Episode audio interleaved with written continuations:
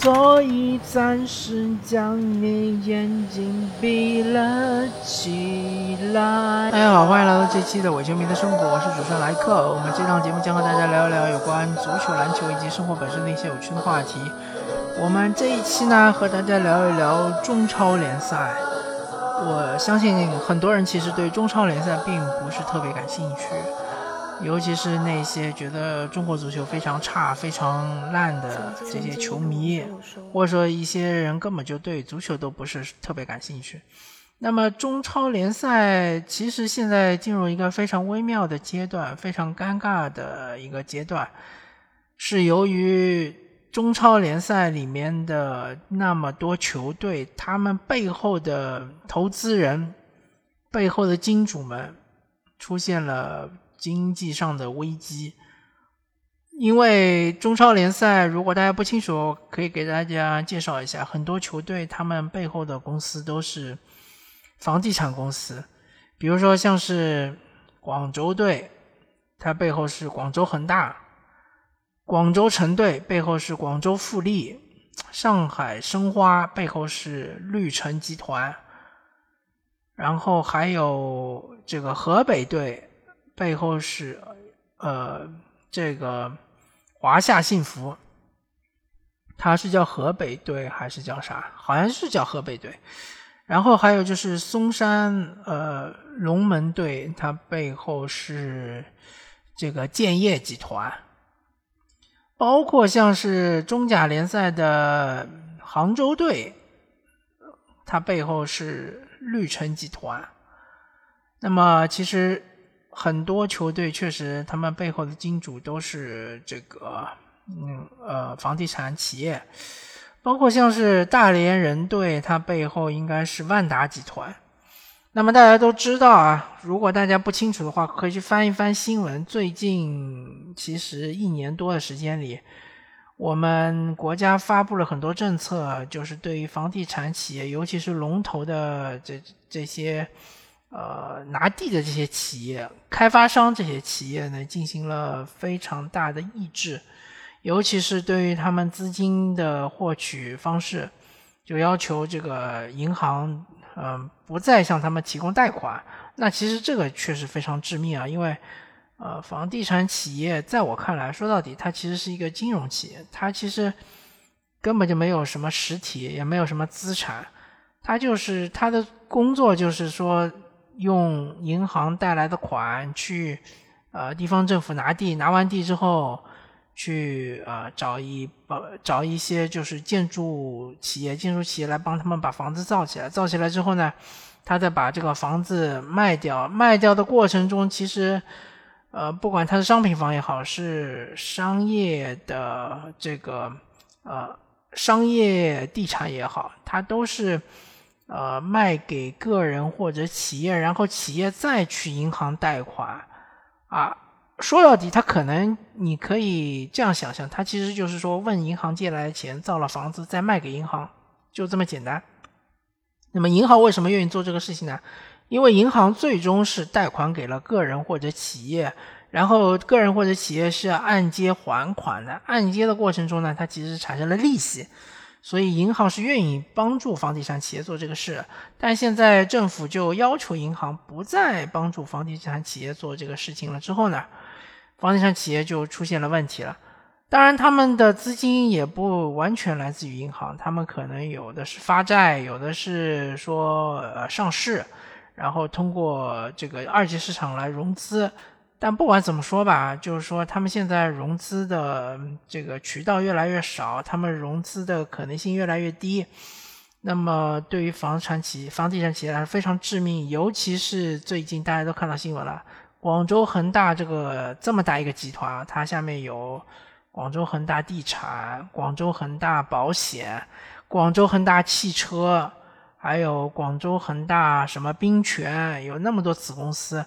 他现在由于负债实在是太高了，呃，可能会出现违约的这种情况，那么导致这个集团现在出现了问题，开始变卖资产。那么广州恒大，他对于广州队这支球队他会怎么处理呢？我们现在暂时不太清楚，啊，感觉有可能他也会把它变卖掉，但是由于现在可以说是这个球队的资产的最低谷，所以也有可能持有一段时间，等到呃合适的价格再卖掉，也也有也有这个可能。还有就还有一个可能性就是说，广州恒大整个集团有可能会被呃国企啊或者是政府给托管接管。那么不单单是广州恒大出了这个问题。包括上上呃上个赛季江苏苏宁也是出现了问题，导致江苏队最终是退出了中超联赛，甚至退出了整个职业足球。呃，其实就是说中超联赛它深度的绑定于我们整个国家的经济啊，呃，尤其是绑定某几个行业，像是房地产行业啊，像是零售行业啊。或者是互联网行业，对吧？因为广州广州队它有一部分股份是被阿里巴巴所持有，然后江苏队它后背后的金主就是江苏苏宁嘛，对吧？它其实是深度绑定了某一些行业，然后就导致如果这些行业出现不景气的话，那么整个联赛就会处于一个土土崩瓦解的这样一个阶段。现在就是岌岌可危。呃，而且作为整个中国职业化程度最高的联赛，我觉得应该是当之无愧的。因为 CBA 相对来说盘子和规模和中超确实不能比啊。你看赞助商的赞助金额你就知道了嘛。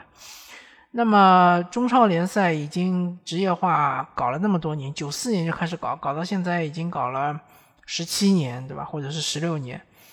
不管怎么说吧，啊，年年份那么长时间，确实搞得不是，并不是非常的成功啊。首先第一点，俱乐部没有做到自负盈亏，就是说，怎么叫自负盈亏呢？就是不需要母集团、母公司、赞助商或呃不是赞助商，就是投资人在背后不停的输血，不需要做到这一步才能够继续的存活下去。第二点。呃，也没有摆脱整个就是中国足协的控制和影响力。呃，中国足协对于中超联赛的控制其实是非常严的，呃，也是非常紧密的，其实远远超过了中国篮协对于 CBA 的控制。包括像这个赛季，原来说已经是制定了说要打三十轮，现在咔嚓一下突然又变成打二十二轮。原来说是要打两回合的。呃，循环的这样一个比赛，现在又变成了这个赛会制，然后又变成了呃淘汰赛制啊，不是淘汰赛制，当然也是循环制嘛。就是说，呃，原来的是每个球队都要碰两次的这样一个呃，和原来主客场是一样的形式，只不过就是没有了主客场，大家就是在同一个地方打，只不过呢。呃，就是比赛的场次是不少的，但现在还是变成了缩水赛季，而且由于国家队的比赛中间还断了很长一段时间，对吧？还最终还变成了跨年制，这就而且由于我们国家的疫情的这个防控的要求，而且你这个比赛又不是连续的，导致很多很多的外援都离开了。当然这是一方面的原因啊，还有一方面原因可能就是说，就是呃。俱乐部不想再要支付那么高的薪水给那些外援了，那么大家就就形成了一个买断的合同，或者说达成了一个买断的协议都有可能啊。嗯，当然，现在的联赛一个就是处于没人看的阶阶段啊，非常尴尬，因为呃俱乐部不愿意掏大钱去请邀请一些。呃，非常知名的外援来这个球队。第二方面呢，竞争确实也是下降的比较厉害。嗯，很多球队就是破罐子破摔，像是青岛队今年好像是呃输了十场以上的比赛，非常的惨啊。呃，可能我说错了，可能是七八场，反正也差不多，反正就一直输嘛，对吧？包括和呃，包括洛阳松山也是，就是说输了很多很多比赛。反正今年的降级名额是这样的，就是最后一名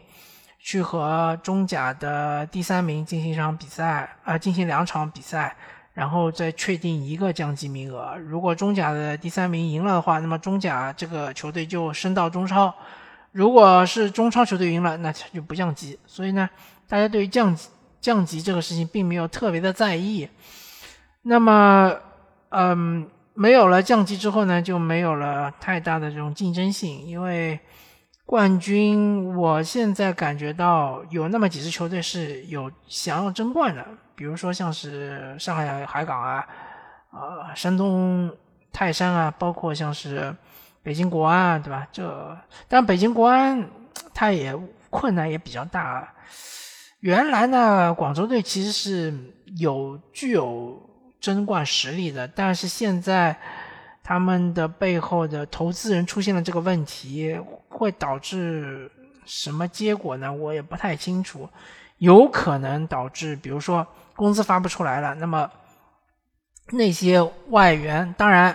那些外援他们都已经是入了中国国籍了，但是不管怎么说吧，他们是属于高薪的这一批球员，他们的薪水是不是还能到位？然后卡纳瓦罗作为一个外籍教练，他是不是还会回来？对吧？都是很大的疑问。如果说最终更更衣室出现了问题，那么广州队他夺冠的前景肯定就是不可能了嘛。那么其实真正的。争冠的球队也那么几支吧。如果说像是长春亚泰这样的新贵，他有兴趣的话，那么也可以争一争冠军，因为毕竟他的积分也挺高。但是我不确定啊，长春亚泰是不是对于冠军这么感兴趣？现在对于亚冠，其实大家也不是特别感兴趣了，因为亚冠的话必须要去西亚踢比赛嘛，那对于防疫方面确实影响非常大。那么中超联赛走到现在这一步呢，其实每个人都有责任，包括足协肯定是有责任的。管办分离，管办分离，说了那么长时间，那么那么长时间，CBA 都已经管办分离了，中超还没有管办分离，这是第一点。当然，现在因为是整个球市处于低谷，所以说管办分离可能难度又变小了，有可能今年或者明年真的就实现了管办分离。那么，对于中超各俱乐部的老板来说，其实也是有责任的，因为大家就是呃无，一个没有限度的、没有节制的投入之后呢，呃，造成了整个联赛中的热钱特别特别的多。那么，热钱这个东西呢，就是来得快，去得也快，走了之后呢，最后就留下一地鸡毛。不是有句话嘛，说潮水退去之后才知道谁在裸泳，对吧？现在裸泳的这些。兄弟们、同志们，即将要离场，即将要退场。那么，对于球员来说也是有责任的，因为很多球员他们因为国内是能够拿到特别高的薪水，所以呢，他们对于自己球技的提升呢，就不再那么的热衷，或者说不再花费太大的精力去投入其中。另外呢，他们对于能够去一个更好的平台去，嗯，提高自己的水平，或者去见识一下真正的欧洲足球是怎么踢的，他们也渐渐的失去了兴趣。有的球员可能水平能够去一些欧洲二流联赛，比如说比利时甲级联赛，对吧？比如说荷兰甲级联赛，呃，比如说甚至于像什么。奥地利甲级联赛啊，或者像是希腊甲级联赛都都可以，但他们就是不去，因为去的话，对于他们自己的收入影响非常的大，嗯，对于自己适应环境的能力的要求也非常的高，所以呢，嗯，就导致现在出现了这样一个尴尬的情况，就大家都窝在自己的联赛里面，拿着特别高的薪水，被大家。被球员、球迷们骂，对吧？被那些吃瓜群众们骂，但是呢，毕竟他们已经得到了实际利益。但最终的结果呢，就是联赛最终处于现在这个情况，很多人可能就会变成讨薪一族，是吧？很多人可能这个大合同执行完之后，后面的合同可能就会非常非常的小。嗯，反正球员肯定是利益受损的一方嘛，毫无疑问。那么对球迷来说，一样也是逃不开干系的，因为很多很多的球迷，尤其我我这里要点名说一下，像是广州恒大的球迷，他们非常的狂热，他们对于广州恒大当时的成绩要求非常的高，要求广州恒大要连冠、连冠再连冠，要求亚冠联赛最好是能夺冠、夺冠再夺冠，所以就是推波助澜嘛。就是一方面，当然俱乐部的这个老板许家印也好，或者说俱乐部的公关，嗯，对于整个球队的这个形象都是极其的维护，对吧？然后。树立一种非常高的人设。第二方面呢，也是球迷对于球队的一种期望值不停的升高，不停的升高，升高到一个无以复加的这样一个地步。当然，不仅仅是广州恒大，其他的球队也一样嘛。呃，我就说上海港嘛，对吧？上海港其实作为一个挑战者，一直想要挑战广州恒大的地位，最终还是在二零一八年成功了，但后面就是。再要想要复制原来的成功就越来越困难，包括像北京国安也是一样，像是山东泰山也是一样嘛，都想要挑战广州恒大，呃，包括他们背后的球迷，我我现在说的是球迷，不不是说俱乐部，海港的俱球迷也好啊，北京国安的球迷也好啊，山东泰山的球迷也好，都是